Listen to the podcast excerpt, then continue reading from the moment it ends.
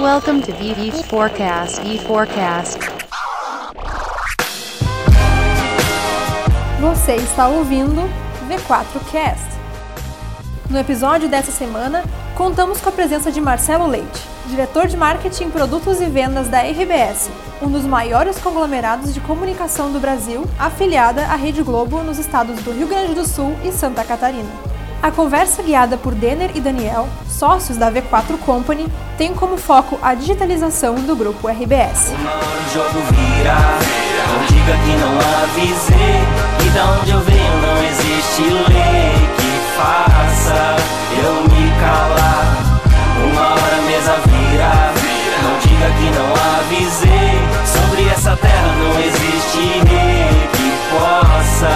Me comandar. O V4Cast começa agora. Welcome to VV Forecast. E Forecast.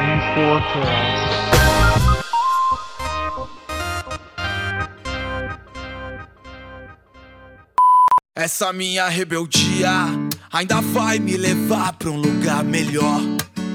Que me perdoe meu pai, que me perdoe minha mãe, meus irmãos, mas eu sou maior, maior do que esse mundo pensa.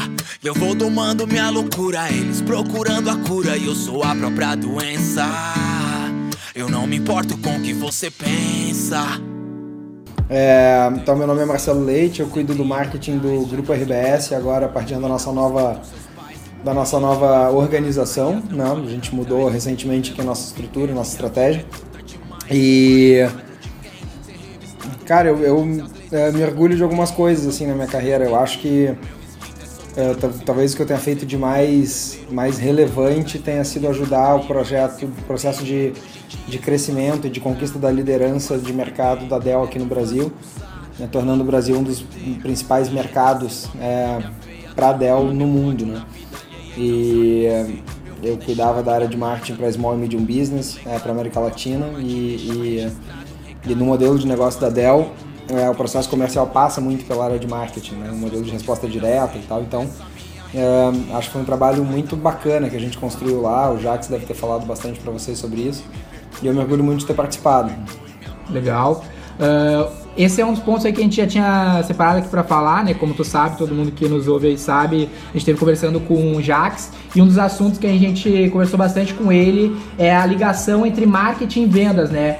Ah, lá na Dell a gente sabe que eles, que eles conseguem estabelecer isso muito forte, né? A relação do marketing e, a- e as vendas, o que em muitas empresas é um conflito, que o marketing é uma coisa e as vendas é outra e eles se conflitam. E tu, como Jax, muitos profissionais lá que saem, saem da Dell, são pessoas que têm uma, conseguem, ah, profissionais de comunicação que sabem a importância das vendas, ou às vezes vendedores que sabem a importância do marketing. Então, co- como que é na tua visão essa questão marketing e vendas? Bom, eu acho uma ótima pergunta, uh, Denner. Eu, eu, acho, eu acho absolutamente complementar. Né? E eu acho que, que a hora que ambas as áreas entendem a, a, a necessidade uma da outra para ambas funcionarem bem, é, a gente consegue fazer coisa, fazer coisa bem feita. Né? Qualquer profissional, acho que tente uh, interpretar que consegue realizar o que tem que realizar de construção de proposta de valor e de fazer negócio suprimindo um desses dois eixos, né? Eu acho que faz bobagem. Eu, eu trabalhei em vendas é, bastante tempo da minha carreira, trabalhei em vendas na Dell, trabalhei em vendas aqui na RBS e eu acho que essa perspectiva é uma coisa importante. Assim, se eu tiver uma coisa para recomendar para qualquer profissional de marketing é, na vida, assim, é, é passa um tempo em vendas, né? Porque isso vai te dar perspectiva, tu vai entender a alma do vendedor por dentro, tu vai entender o que, que faz diferença na frente do cliente ou não, tu vai te tornar um cara menos ingênuo para coisas que a gente às vezes no gabinete desenhando no, no, no Excel ou no, ou no PowerPoint parece uma super proposta de valor e chega lá não resolve o problema do cara de verdade, né? Então eu acho que essa perspectiva assim é, é muito importante. Então eu acredito muito na complementariedade e a complementariedade vem, vem de alguns fatores assim. A primeira é de entender claramente papéis, né? Eu acho que, que marketing tem a responsabilidade de abrir portas, de pavimentar um bom caminho para vendas, né, do ponto de vista estratégico, de mostrar onde tem oportunidade, de mostrar onde tem negócio que o cara não está enxergando, de desenhar um produto, uma proposta de valor, um serviço, seja o que for que a empresa tenha que fazer, que seja competitivo né, e resolva de verdade o problema do cliente. É, e depois dar direcionamento tático para vendas, né? Qual é a carteira de clientes que esse cara atende, por que, que esse cara atende isso, quais são os critérios que determinam essas coisas, enfim, gerir isso no dia a dia, né? Mas uh, marketing precisa estar aberto para input da área de vendas, né? Precisa saber que o cara, olha, o cara foi lá no cliente, voltou e disse, olha só, recorrentemente eu tenho ouvido tal objeção. Pô, a gente precisa ajustar isso no produto, né? A gente precisa mexer no preço para isso e coisa. Então, uma área de marketing que não é receptiva a esse input, ela faz um trabalho incompleto. Né? Por mais que o cara faça pesquisa, que o cara é, auscute o mercado de outras formas, eu acho que o input da sensação do cara que está lá na linha de frente é fundamental. Então essa complementariedade é muito importante por esse lado. E por outro lado, eu acho que o cara de vendas tem que, tem que ser um cara sensível a entender que ele precisa uh, usar um ferramental que às vezes é oneroso para ele. O vendedor odeia controle, né? Então Relatório de visita, puto, não gosto de fazer. Né? Preencher pipeline, bom, não quero preencher. E aí, vendas é muito reativa, via de regra, esse tipo de, de processo. Mas na verdade, o cara de marketing só consegue ajudar ele né, se o cara está entendendo o que está acontecendo. Assim, por que, que o negócio não está evoluindo? Por que, que eu não estou vendendo? Por que, que eu não estou fechando? Né? Se o cara não tem instrumento, ele não consegue interpretar. Se ele não consegue interpretar, ele não consegue ajudar. Né? Então é, eu acho que quando a área de vendas entende essa necessidade né, e, e faz um pouquinho de sacrifício para fornecer essa informação e recebe algo em troca que tem valor, pô, fecha um processo super bonito, né? Então eu acho que, que a relação ela foi de antagonismo, classicamente, né? Sempre teve as briguinhas assim de marketing e vendas. Eu acho que como os mercados estão todos mais competitivos, mais complexos coisas assim, hoje eu vejo uma parceria, um ambiente para parceria mais próximo e uma compreensão de que essa complementariedade é importante, entendeu? É, e acho que o caminho é esse mesmo. O sonho de sair do aluguel do. Sonho de vencedor é estar tá entre os primeiros. Sonho de preguiçoso não sai do travesseiro. Quase perdi o rumo. É, na nossa visão, a gente até é meio radical nesse ponto de vista, assim, que a gente acredita que marketing e vendas eles são praticamente a mesma coisa, porque para nós o bom marketing ele vende tudo que a empresa é capaz de produzir. Então a função dele é sempre vender. Então não tem como trabalhar esses dois pontos de forma distinta, né? E inclusive algumas das objeções que tu citou são questões que a gente vê no dia a dia do nosso trabalho mesmo de conseguir fazer o feedback da venda e do atendimento realmente chegar no pessoal de marketing justamente para dar o norte e saber onde ajustar a estratégia, né? Tá certo, eu, eu concordo muito com a visão de vocês. É, a gente conversou sobre tu, o teu background da Dell e agora tu tá atuando então na RBS, né, numa posição aí diferente da RBS. É, a RBS ela tem, por tradição, veículos de comunicação realmente muito bem estruturados e muito tradicionais. Mas uh, o que que tu diria assim sobre quais são os principais desafios de trazer essa relevância que existe do ambiente físico para as estratégias digitais da RBS? Como é que tem sido isso no teu trabalho? A gente vive num, num, num momento de, de inflexão de comportamento da sociedade muito intenso, né? É óbvio que sempre, sempre é, cada geração é, é, comportamentalmente diferente da geração anterior e coisa, mas as disrupções que essas gerações mais novas têm feito em relação às suas anteriores nunca aconteceu numa velocidade tão grande, né?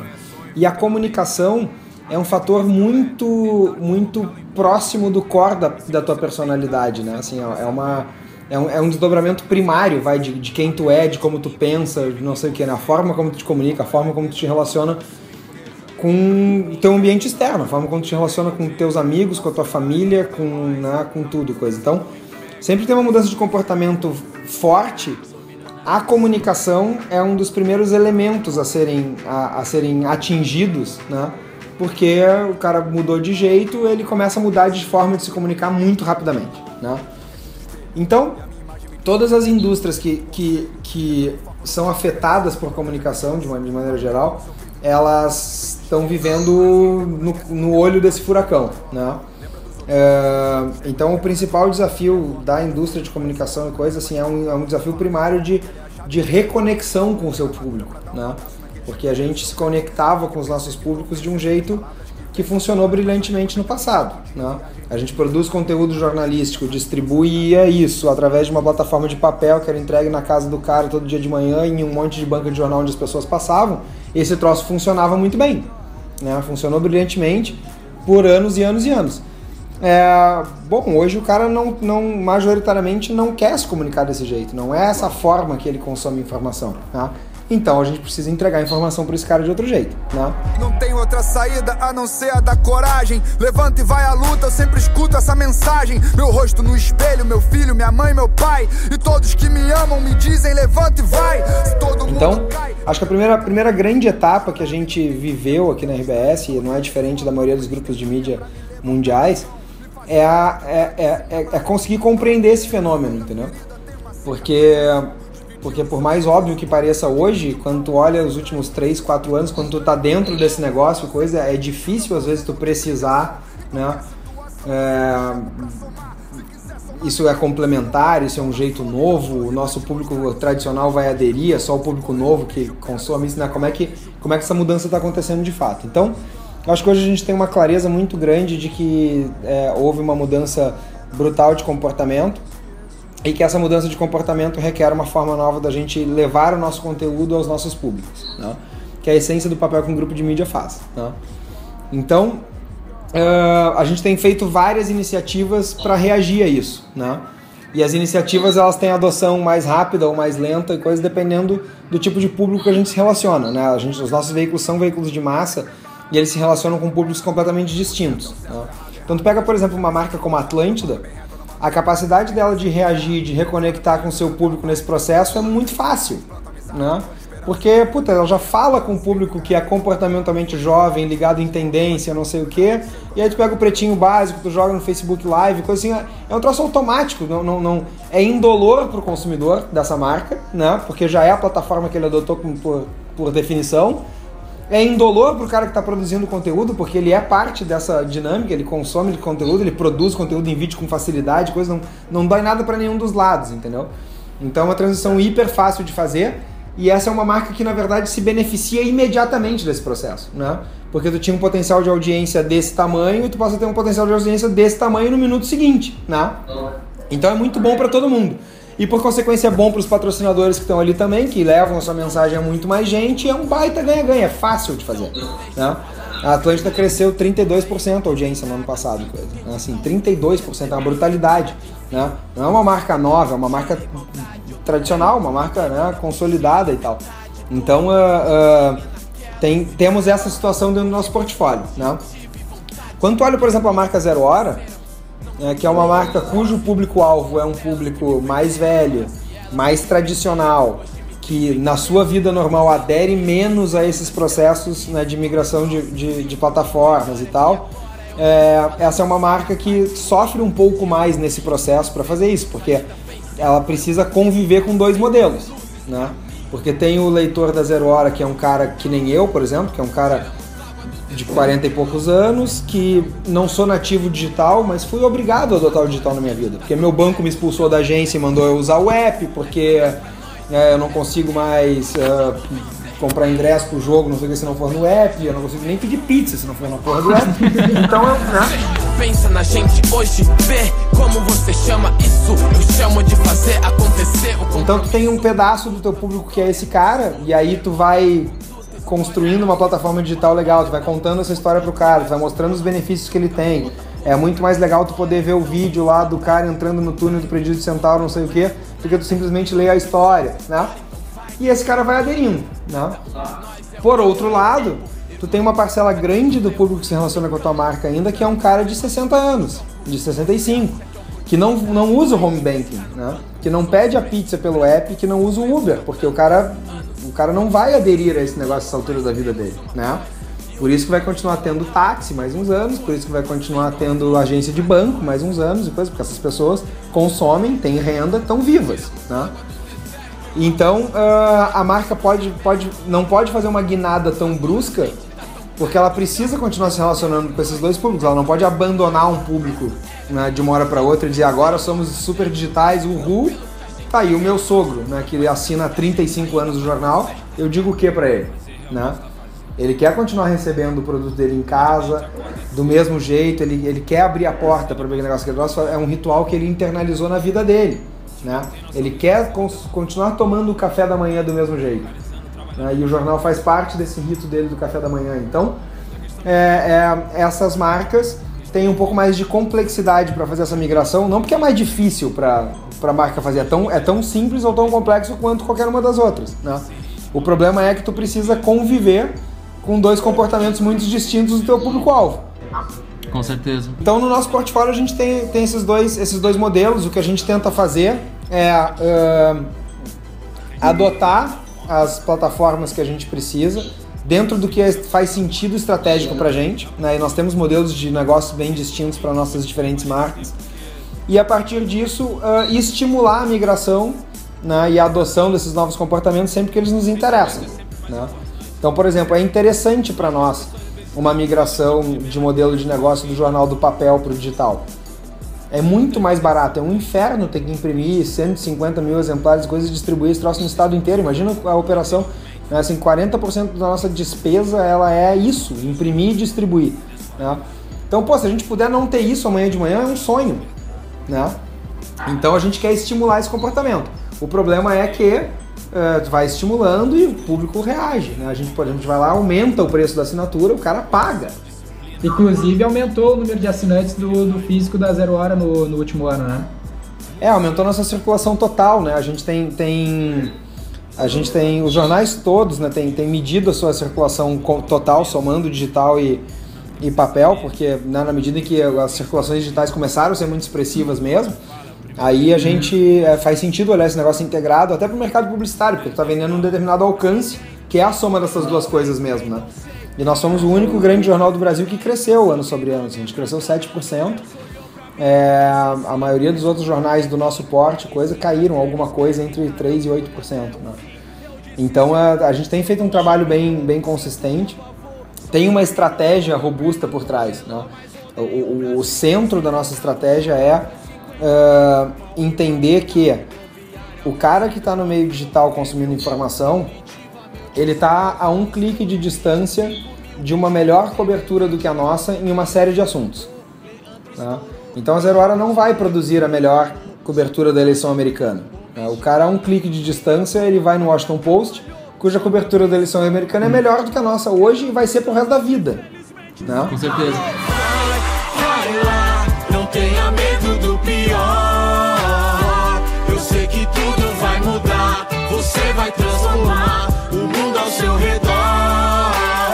Agora, eh, o Washington Post não vai entrar no túnel do Presídio Central. Né? Não tem recurso para isso, não tem interesse nisso, não tem equipe para isso, não se preocupa com Porto Alegre. Né? Uma série de razões fazer que o cara não faça isso. Então, para essa parcela do público que o jornalismo local impacta a vida dele, transforma a realidade dele e que ele precisa se conectar com essas informações para se referenciar e para ajudar ele a, a pensar o dia a dia dele, onde é que ele tá, o que, que ele pensa e coisa, esse cara está disposto a pagar por essa informação. Né? Então a essência da nossa estratégia é isso, é produzir o melhor jornalismo local possível e cobrar por ele, né? preferencialmente no meio digital. A gente comparando um crescimento do impresso e vendo assim, eu sou jornalista, como a gente falou no, no- no início, e desde que. Agora já estou formado faz um tempo, mas desde que eu comecei a estudar, o grande paradigma é que o mercado estabelecido é um mercado decadente e o mercado que ainda não existe ou que ainda é ascendente é o mercado digital. E a gente vive essa dualidade, esperando que um vá acabar em determinado momento, enquanto o outro cresce, né? Tu conseguiu falar também nesse meio tempo sobre que seria muito mais interessante a apropriação do digital pela produção de conteúdo da Zero Hora, por exemplo, do que ah, estender isso fisicamente, né? 40% do custo de vocês é só impressão e distribuição. Então, assim, a gente sabe que o modelo de negócio de, de comunicação e produção de conteúdo em geral ah, ainda é, e imagino que vai continuar sendo, é vender mídia, né? Vender a publicidade em cima disso. Como é que, como é que tu vê a dualidade disso em manter um, um veículo físico em que tu tem um alcance diferente do que tu teria no digital, mas tu ainda tem muito relevância e tu ainda atrai grandes anunciantes em comparação ao ambiente digital, onde tu poderia ter mais escala, mas tu talvez não atraia tão grandes anunciantes. Como é que é isso no longo prazo na estratégia de vocês? Assim, como é que vocês veem isso como uma dificuldade ou como uma potencialidade do digital? Nesse caso específico de receita é um problema, tá? Ah, não, não, não, não- o jogo, o jogo da publicidade digital tá jogado e a gente já sabe quem ganhou, né? Assim, é um jogo de escala é, não dá pra brigar por volume de audiência, não é a a zero hora, não, não, não dá pra ninguém brigar pelo volume de audiência. O volume de audiência é do Facebook, do Google, terminou, né?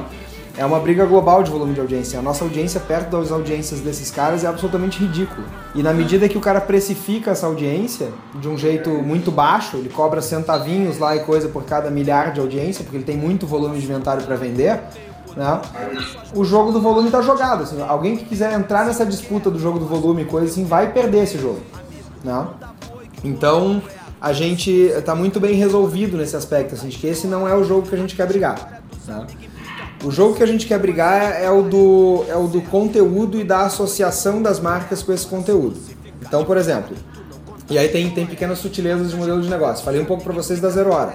Zero Hora quer produzir um conteúdo indispensável né, para a comunidade do Rio Grande do Sul, para que o cara entenda que ah, o tipo de jornalismo que a gente faz ajuda a transformar a realidade dele.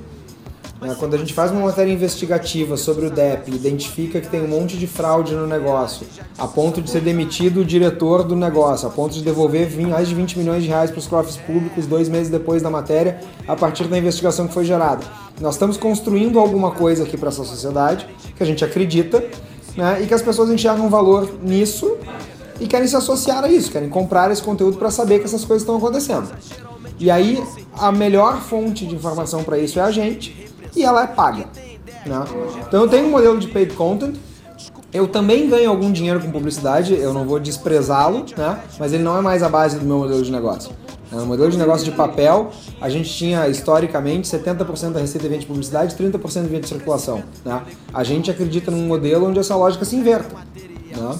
Tranquilamente. Vai ter algum dinheiro de publicidade, mas é um dinheiro pequeno perto do que vai ser a cobrança pelo conteúdo. É, eu tenho poder, posso mudar porque eu tenho poder. Põe as suas mãos para o ar e diga eu tenho poder. Se eu quero, eu posso porque eu tenho poder. Agora, para manter o exemplo, assim, a gente pega uma marca como a Atlântida, por exemplo, ela obviamente não vai brigar pelo volume de audiência com o Facebook, né? Pelo contrário, ela vai se beneficiar da plataforma do Facebook para aumentar o seu próprio volume de audiência. Mas aí o que, que o mercado está comprando, coisa? O mercado está comprando não o break, porque o break ao longo do tempo tem, tem, tem menos valor. Porque o break o cara compra no Facebook, é custo por mil e coisa, não, tem, não, não é isso que ele está comprando. Agora, é, o branded content, o conteúdo construído pelo comunicador, onde o cara insere nativamente a marca dele naquele negócio, coisa. Né, e a afinidade que esses personagens, que esses comunicadores e coisa têm com o público final. E portanto o impacto que isso gera para a marca do cara, isso é proprietário nosso. Né? Então a gente quer aproveitar as plataformas em vigor, né? as mais fortes no momento, para aumentar a audiência, para a gente ah, aumentar a entrega que a gente dá para esse patrocinador de a, entrega de afinidade, de endosso. Né? Então são modelos sutilmente diferentes, né? Ah, mas ambos partem de uma premissa, uma premissa fundamental que assim a gente não vai brigar com a lei da gravidade, entendeu? Faz sentido, faz todo sentido. Vamos concorrer contra o Facebook. Em coisa de mental. A gente não vai fazer isso. E, e, e vamos nos aproveitar né, desses processos e coisa onde eles nos beneficiarem. Entendeu? Então a- a- o centro da estratégia é esse. Assim, é como através do conteúdo que a gente gera, das personalidades, dos jornalistas, dos comunicadores, das estrelas únicas que a gente tem e das afinidades que esses caras têm com seus públicos, como a gente rentabiliza essas relações, né? E como a gente constrói o melhor conteúdo possível para que as pessoas queiram pagar por eles. Então nossos modelos de negócio são sempre uma combinação desses dois fatores, né? Muito forte conteúdo pago no jornal, muito forte o endosso de marca, o merchandising nas rádios de entretenimento, né? E por aí afora, em RBS TV, Gaúcha, coisas são marcas que estão no meio do caminho entre essas duas coisas, né? Legal, Marcelo. A, vamos, a minha visão então sobre tudo isso que é, vamos ver se faz sentido se, se a gente entendeu certo, assim que o, o foco do negócio está se tornando a venda do conteúdo mais do que a venda da publicidade, porque a, a publicidade não tem como ganhar do alcance das, do Google e do Facebook, que praticamente são monopólios de audiência atualmente.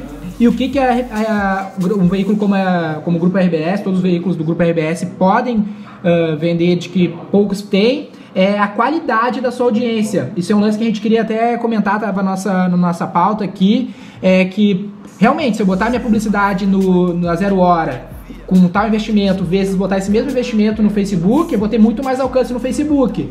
Agora, a qualidade da audiência da Zero Hora é difícil tu ter no Facebook.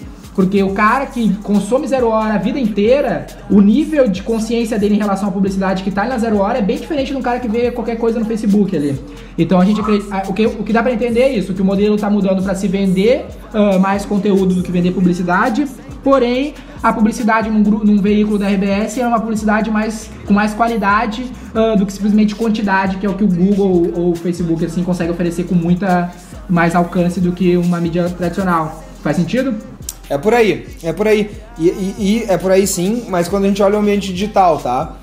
Pensa no seguinte, ó, tem, tem algumas coisas que eu acho que quando a gente faz essa análise isolada, olhando só o digital, algumas coisas nos escapam, tá? Mas, por exemplo, ano passado foi o recorde histórico de audiência de televisão no estado do Rio Grande do Sul. O meio TV aberta teve o maior número de pessoas assistindo televisão desde que a série histórica começou a ser medida. Lembrem do seguinte, pessoal, assim, vocês que estão super conectados, que são, são os caras que estão que, que, sempre olhando para tendência e coisa, a gente perde a perspectiva, às vezes, do país que a gente é. Né? Tem 60% da população que não tem um smartphone. A banda larga em Porto Alegre já é mais ou menos. Tu sai 100 km de Porto Alegre é uma tragédia. Então a gente tem a tendência, às vezes, a olhar e dizer o seguinte, pô, o alcance do Facebook é imbatível, não sei o quê, no meio digital. Entendeu? Assim, a, a, o meio televisão continua dando um banho de alcance com velocidade em qualquer outra forma de comunicação, entendeu? E, e vai continuar assim por um bom tempo. Assim, o volume total tem 5 milhões de gaúchos conectados no Facebook. 5 milhões de gaúchos. A RBS TV cobre 98% da população que são 12 milhões de Irmão, você não percebeu que você é o único representante do seu sonho na face da terra? Se isso não fizer você correr, chapa, eu não sei o que vai. Eu entendo de onde vem às vezes a leitura, porque é, eu, por diferentes razões eu também, eu também me, me, pego às vezes caindo nessa armadilha. Eu tenho três filhos, dois, dois dos meus filhos são adolescentes. E tu tem a sensação, né? Dizer, pô, esses caras não vêem televisão, o cara tá o dia inteiro conectado lá, tá no Snapchat, tá não sei o que, coisa assim. E é um pouco de verdade, né? mas uh, é a bolha né, que a gente vive em algumas situações, ou de faixa etária, às vezes de renda, às vezes de grau de urbanidade, né? E às vezes, no caso de vocês, até de viés do tipo de conversa que vocês têm no dia a dia. Uhum. Né? Mas na vida real, o mercado de consumo, sabe? Se eu sou a Renner, se eu sou o Zafari, se eu sou a Colombo, que eu preciso de um volume para fazer o meu negócio funcionar, cara, não tem nada que seja mais importante para mim, coisa, do que alcançar esse volume de consumidores com velocidade. Né? O Facebook cobra essa galera toda, coisa 5 milhões de pessoas, coisa ao longo de um mês inteiro. Mas se eu tenho uma promoção de fim de semana que eu tenho que vender a máquina de lavar lá, que o cara me deu desconto para eu comprar e vender nesse fim de semana, coisa, não adianta eu esperar o mês inteiro para cobrir esse troço. Eu preciso cobrir na sexta no sábado. Né? E aí só quem faz isso no Brasil é televisão. Então, uh, a gente tem que olhar, e isso é uma coisa que a gente tem pensado cada vez mais e coisa, analisando o meio digital, a leitura que tu fez da, da, da nossa conversa está correta, mas tu tem que analisar o composto de mídia de forma integrada, né? E entender que uh, para executar a estratégia da tua marca, do teu negócio, uh, tu vai precisar necessariamente fazer alguma combinação né, desse, dessa caixa de ferramentas todas que tem à disposição. E essa combinação vai estar tá com mais peso numa coisa ou noutra, dependendo daquilo que tu precisar. Então a gente acha que uh, os veículos tradicionais dentro das plataformas tradicionais e coisa combinados de forma inteligente num plano uh, que esteja a serviço do objetivo de negócio do cliente, essa é a solução correta, entendeu? Então, assim, às vezes eu tenho, tenho amigos e coisas que, claro, o cara é médico, né? Pô, não, não, lida muito com comunicação, cara é meu vizinho de prédio e tal. Diz, Pô, cara, tu acha que eu tenho que fazer Facebook? Cara, acho que tem, mas pra, pra quê? O que tu quer fazer? Né? Quer construir a tua marca? Acho que não, porque eu não vou olhar um, né, um card de uma clínica né, de dermatologia e vou marcar uma consulta lá por causa disso. Né? Precisa de confiança, precisa de não sei o quê. Então, para construir tua marca, não. Agora, para gerar transação, para dizer que tu tem uma oferta nesse final de semana, não sei o quê, pô, de repente sim, né? Então, o que eu acho que é mais bonito é, no momento atual e coisa, para as pessoas que gerem marketing, é que o cara tem uma caixa de ferramenta como ele nunca teve na vida à disposição, sabe? Né? Tipo, olha quanta coisa legal, diferente eu tenho para escolher como é que eu vou, como é que eu vou executar a minha estratégia, né? Mas eu acho que o cara, o cara de marketing que é dogmático, e a gente vê muito cara de marketing dogmático por aí, né? tanto a favor da mídia tradicional quanto a favor da mídia digital. Né? Tem cara deslumbrado com a mídia digital e tem cara apegado à mídia tradicional. Né? Nos dois casos, é, é burrice. Né? O cara tem que olhar para a sua estratégia, o que, que eu preciso fazer com a minha marca, o que, que eu preciso fazer com o meu produto. E a partir daí pensar na melhor combinação de ferramentas para fazer isso. Né? E aí é legal. A voz do povo, do povo que é de verdade, que sabe que faço resistência a toda essa mentira. Porque nunca fui padrão, eu trago a alternativa. De sonho até real, de êxtase ou de dor. É, Marcelo, e inclusive isso, isso, é um ótimo tópico, assim, porque a gente até tem um programa no nosso canal no YouTube que se chama Verdade Nua e Crua, aonde a gente só conta as coisas que dão errado nas nossas, nas nossas estratégias de marketing. A, pro, a proposta desse, desse programa é o que? Existe muito cara trazendo a solução mágica. É só tu fazer isso aqui, é só o Facebook, é só o Google que a tua vida, teu negócio vai mudar.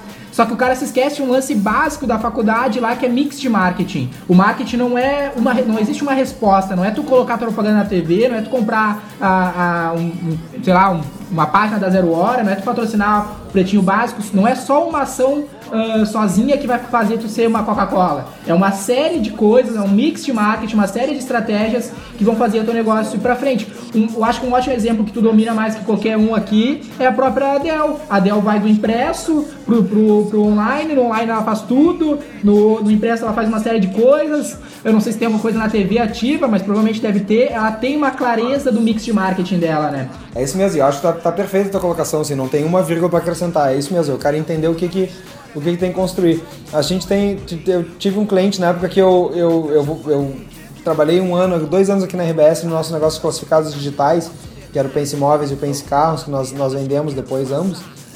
É, e tinha um cliente nosso, uma imobiliária, que o cara disse, cara, eu, eu, eu vou parar de anunciar porque 60% da, das minhas vendas, dos meus leads, são gerados pelo meu site.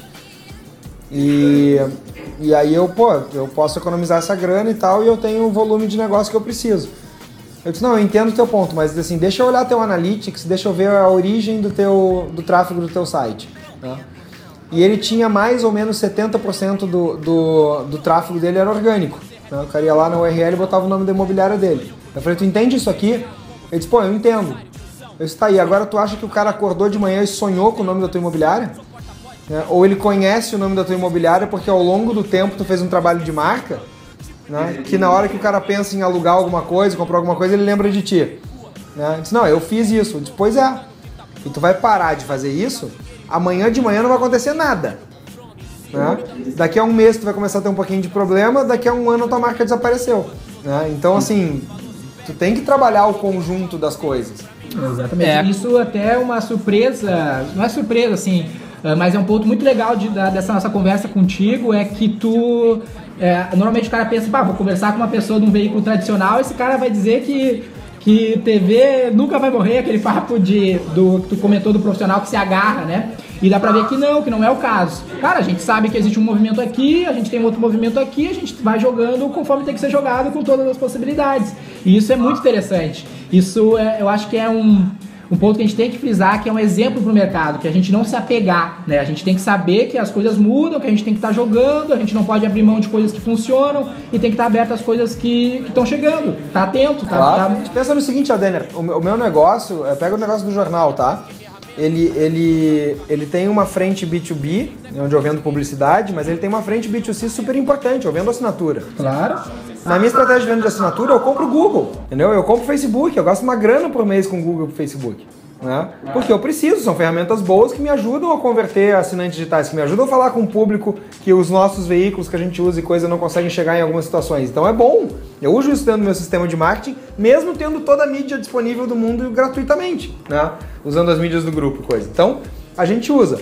Agora o que não dá para fechar os olhos é o seguinte: quando eu uso no Google né, uh, um desdobramento da campanha que eu estou fazendo na televisão.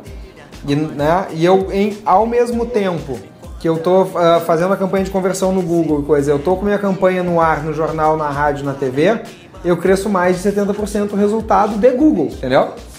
A minha conversão de Google aumenta brutalmente quando eu estou usando outras mídias juntos. Claro, porque é um sistema. O, o, o, o, consumidor, ele. O cara tá, tem a jornada dele diária de consumo de coisas e tal, ele tá vendo um monte de coisa. Né? Quando ele dá de cara com aquele, com, aquela, com aquele link, ele tem uma referência na cabeça. Porra, já vi esse negócio, cara, pô, bacana, tá vendo que tá promoção da assinatura e coisa, agora é a hora de eu comprar. Então, não usar o sistema é, é, é, é burrice. É burrice, não tem porquê.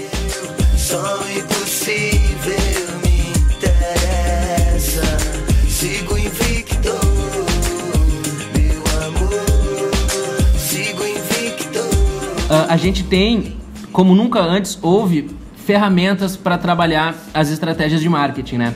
E a gente vê também um mercado agora, tanto com agência de publicidade e outras agências mais como a nossa, que é orientada ao resultado, é justamente uma necessidade e uma obrigação de conseguir o tracking de tudo que a gente está fazendo. Então, se eu estou investindo em, em X, Y, Z canais, eu preciso fazer a mensuração correta dos resultados que cada um desses canais está me trazendo.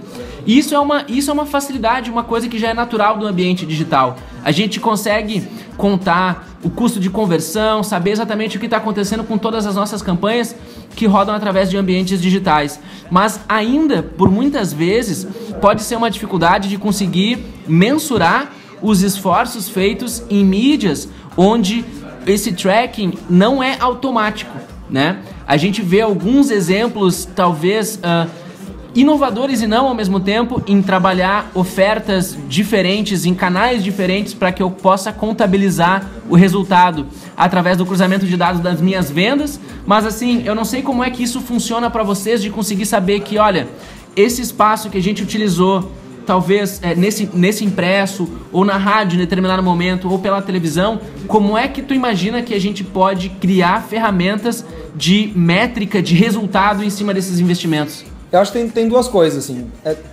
sempre possível medir a resposta direta de qualquer mídia, mesmo que ela seja uma mídia de massa, né? Depende dos instrumentos de controle que tu vai estabelecer na tua empresa para poder medir isso, né? E lidar com as imperfeições existentes em cada um deles. Então, por exemplo, a Dell era uma empresa de resposta direta, eu tinha um número de 0800 específico lá para cada veículo diferente que eu fazia, né? E eu conseguia medir a resposta de cada um daqueles veículos. Então, eu fiz um anúncio lá na, na, na Rádio Globo do Rio de Janeiro, tinha um número de 0800, quantas pessoas ligaram lá para o nosso call center para para comprar o computador e é fácil. Eu investi 10 mil no anúncio, né, gerou 10 ligações, cada uma custou mil reais, beleza. Não? Uh, então eu consigo criar um sistema de tracking é, para mídia de massa que torna ela comparável com a mídia digital e aí eu posso ter um, né, uma comparação de eficiência de todo o meu sistema de marketing escolhendo cada uma das coisas que, que funciona melhor. Então, em diferentes graus, dá para fazer isso com todo mundo. Né?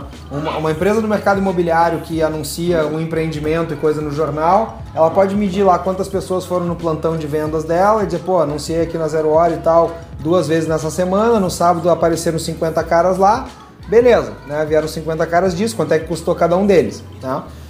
Então, eu acho que tem modelos uh, simples e de fato as empresas estão cada vez mais orientadas para olhar isso né? e para entender isso, tomar decisão com base nisso. Então, eu gosto muito disso, acho muito, acho fundamental fazer. E, e, e, a gente tem lidado cada vez mais com os clientes com esse tipo de coisa. Os clientes nos cobram especificamente isso, nos mostram métricas, dividem conosco isso de olha, teu negócio está funcionando assim, o negócio do teu concorrente funciona melhor ou funciona pior e coisa, a gente conversa sobre isso. Então acho tranquilo lido numa boa, tá? Acho que, que é cada vez mais parte do jogo. Eu sou daqueles que são chamados de loucos, mas quando entro no jogo não se contentam com pouco. Dado o recado, não entra em parada errada, sem essa de pecado. O que eu acho que falta ainda sofisticação é da compreensão do sistema como um todo. Então, tem dois elementos eu acho que, que poluem muito a capacidade analítica das empresas é, nesse processo. O primeiro é não olhar o custo do sistema e a eficiência do sistema. Vou te dar um exemplo de outra coisa que não é comunicação, mas para tangibilizar o que eu estou falando, tá? Pensa no seguinte, tu é a Danone, né? E tu gasta lá 50 milhões de reais para entregar iogurte em todos os lugares onde tu entrega iogurte, tá? E finge que tu entrega iogurte só até Santa Maria. É a tua última entrega de iogurte no Brasil é em Santa Maria. E um belo dia tu acha que o mercado de Bagé tem atratividade, tu quer passar a entregar iogurte em Bagé. Se tu fizer a conta, qual é o custo marginal de entregar iogurte em Bagé, né, vis-a-vis o número de iogurtes que tu vai vender a mais em Bagé, essa operação dá prejuízo, isoladamente. Porque qualquer eh, operação de extra mile, né, de um sistema complexo como esse, coisa, ele dá prejuízo. Né, porque a margem do produto é pequena frente ao investimento que tem que fazer a mais no negócio. A pergunta não é essa. Porque tu vender mais iogurtes em Bagé e coisa vai fazer tu baratear o custo por unidade que tu vende em São Paulo, né? Porque tu precisa ter um volume grande de iogurte onde tu ganha escala e tal, né? E tu só consegue ter esse negócio porque tu tem um volume gigante que tu produz e tu distribui em tudo quanto é biboca do Brasil, certo? Então, tu tem que olhar o custo marginal para tomar a decisão, mas tu também tem que olhar quanto é que é o custo do teu sistema e como é que ele funciona para ti.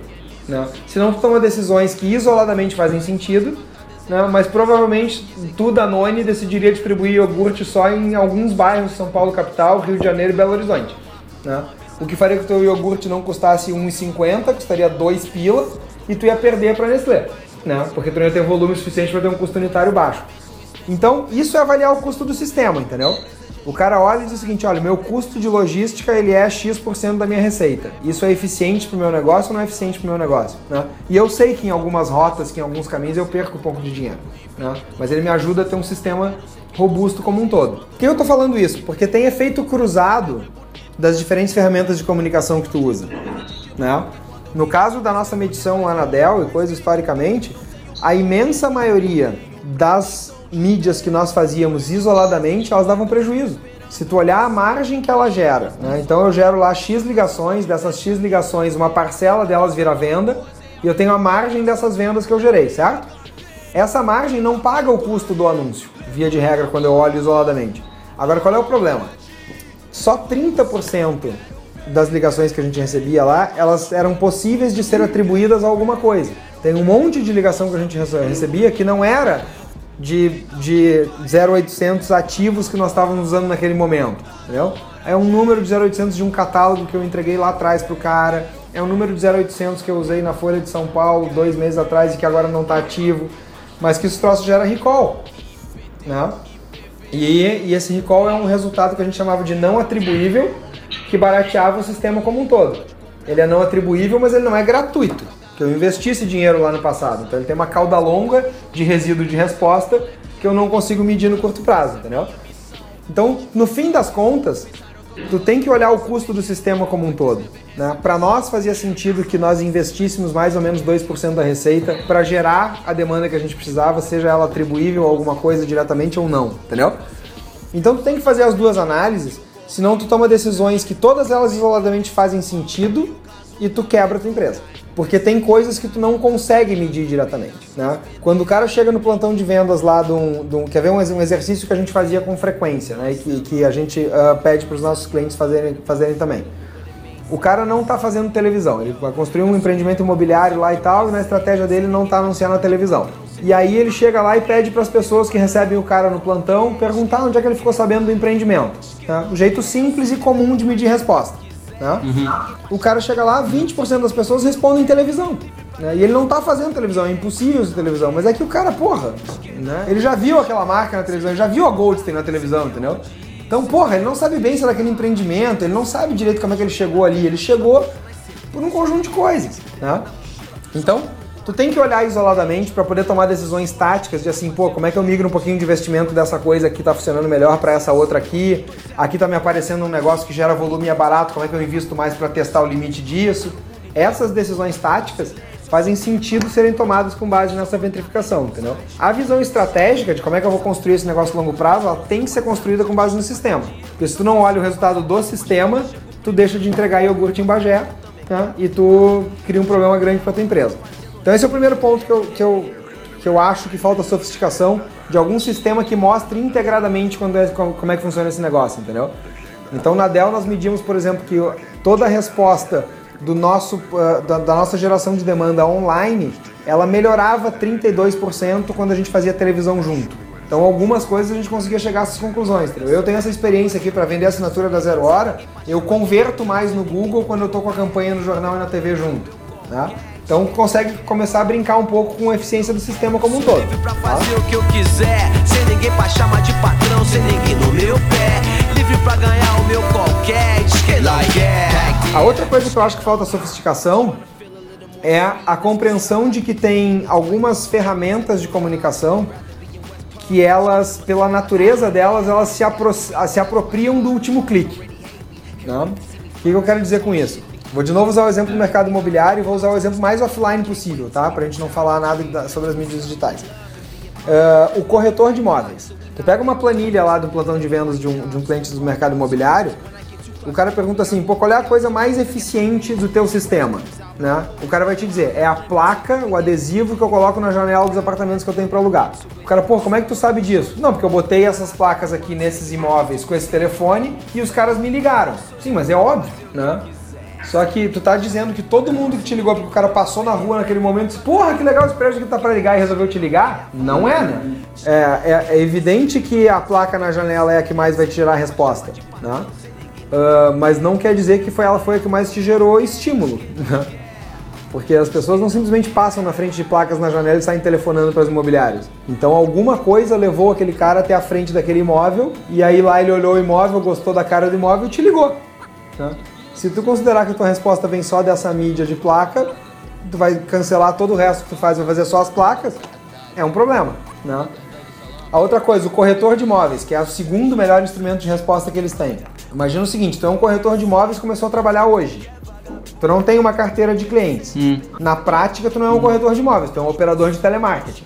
Que pega uma lista e sai ligando para um monte de gente. Pô, seu Daniel, tem aqui um plantão de vendas, aqui nós estamos lançando um empreendimento bacana, um investimento legal, não sei o que, o senhor não quer ir lá conhecer? Né? Ele vai ligar para 100 caras, vai ouvir 99 não, e um vai dizer pro cara, quero, cara. Pô, eu tava pensando em investir agora, não sei o quê, pô, tô revendo meus investimentos aí para 2017, imóveis é legal, quero ir lá contigo. Isso não é um lead do corretor de imóveis. Esse cara só aceitou ir lá contigo porque esse cara em algum momento estava estudando esse negócio, ele foi impactado no momento certo por esse negócio e ele apareceu lá no plantão de mão dada com o corretor. E aí o cliente, quando mede o resultado disso, diz o seguinte, porra, metade dos caras que vieram aqui vieram por causa do corretor, não vieram por causa da mídia, seja ela qual for que eu fiz. Né? O que é um erro. Porque se o cara botar só o corretor lá telefonando que nem um louco como telemarketing não fizer nada de apoio por trás, né? O corretor vai ouvir 100 nãos em vez de ouvir 99. Então, também não existe um um- um- um- alguma metodologia consolidada coisa que te permita isolar um pouco desse efeito, né? De que algumas mídias são mais propensas a gerar o último contato com a empresa do que outras né?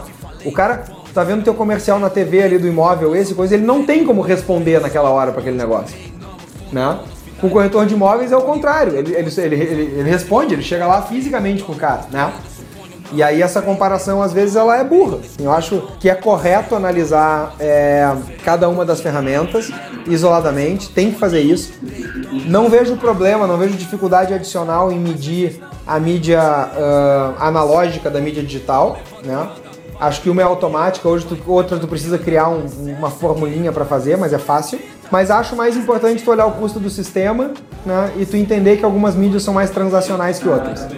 Ah, mas esse último ponto aí que tu trouxe é, é realmente o ponto que a gente tinha falado anteriormente do cara ter uma visão do todo, não uma visão ah, de um ponto específico, né? Que a gente às vezes quer encontrar aquela chave, aquele, as empresas que, que, vêm, que vêm até nós, ou muitos profissionais pregam no mercado que existe ali a, a solução mágica, o ponto certo, ou às vezes a gente tem essa mania de julgar que esse ponto ali específico é o que dá mais resultado, vou botar todo o meu dinheiro ali, sendo que tem outros pontos que influenciam muito. No digital, por exemplo, deu vários exemplos físicos, mas no digital, por exemplo, a gente passa muito por conteúdo. Produzir conteúdo Claro. empresa é algo que não dá resultado direto, mas influencia de- demais no teu resultado no AdWords, por exemplo, lá. Que o cara achar tua empresa no AdWords e nunca ter ouvido falar de ti, aí ver versus teu concorrente que ele viu na TV, ou viu um conteúdo no, no blog do cara já, qual que vai converter mais? É bem provável que o teu concorrente lá que já ele já ouviu falar. Então a gente consegue, Lógico. às vezes por um todo, ah, influenciar nesses resultados de performance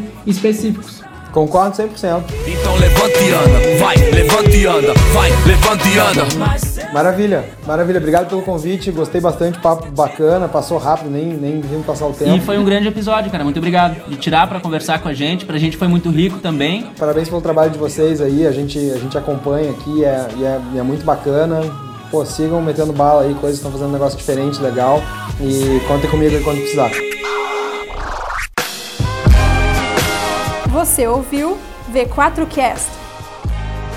Não esqueça de avaliar e compartilhar esse podcast com seus amigos que também estão interessados em vender mais. V4 Company. Nosso negócio é vender o seu.